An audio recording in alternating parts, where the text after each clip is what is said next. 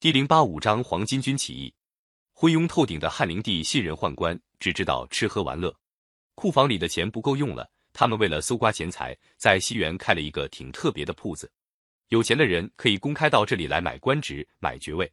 他们在洪都门外张贴榜文，标出了买官的价格：买个郡太守定价二千万，买个县令定价四百万。一时付不出钱的，可以暂时赊欠，等他上任以后加倍付款。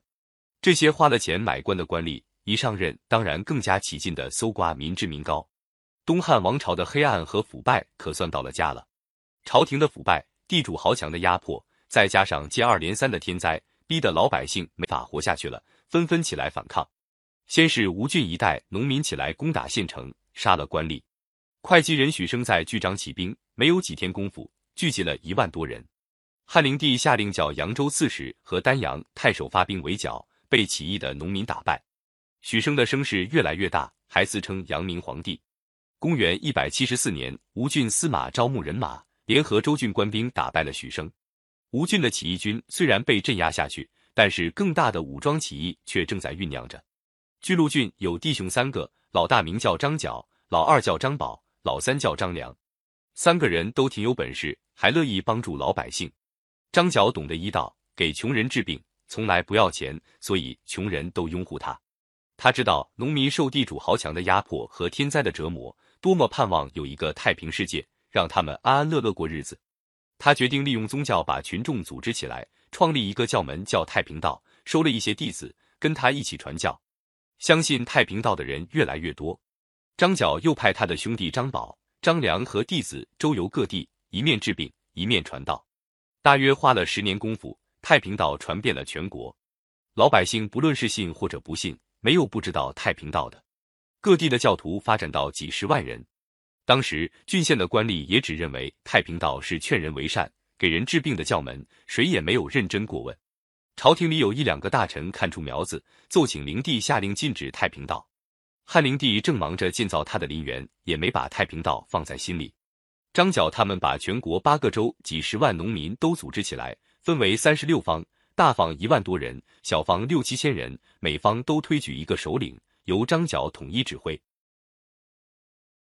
他们秘密约定，三十六方在甲子年三月初五，京城和全国同时起义，口号是“苍天当死，黄天当立”。岁在甲子，天下大吉。苍天就是指东汉王朝，黄天就是指太平道。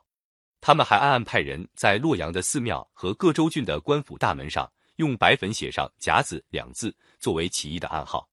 可是，在离开起义时间还有一个多月的紧要关头，起义军内部出了叛徒，向东汉政权告了密。朝廷立刻在洛阳进行搜查。在洛阳做联络工作的马元义不幸被捕牺牲，和太平道有联系的群众一千多人也遭到杀害。由于形势突然变化，张角当机立断，决定提前一个月起义。张角自称天公将军。称张宝为地公将军，张良为人公将军。三十六方的起义农民一接到张角的命令，同时起义。所有起义的农民头上都裹着黄金作为标志，所以称作黄巾军。各地起义军攻打郡县，火烧官府，打开监狱，释放囚犯，没收官家的财物，开放粮仓，承办官吏、地主豪强。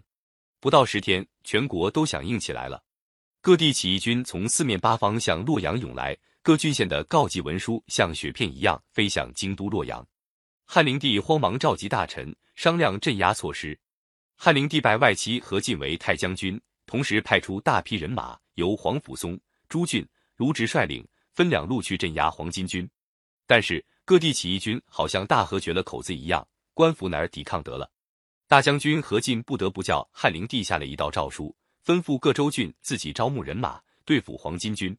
这么一来，各地的宗室贵族、州郡长官、地主豪强都借着打黄巾军的名义，趁机抢夺地盘、扩张势力，把整个国家闹得四分五裂。黄巾军面对东汉朝廷和各地地主豪强的血腥镇压，坚持了九个月艰苦顽强的战斗。在紧张战斗的关键时刻，黄巾军领袖张角不幸病死，张良、张宝带领起义军将士和敌人进行殊死搏斗以后，先后在战斗中牺牲。起义军的主力虽然失败，但是化整为零的黄巾军一直坚持战斗了二十年。东汉王朝的腐朽统治经过这场大规模起义的致命打击，也就奄奄一息了。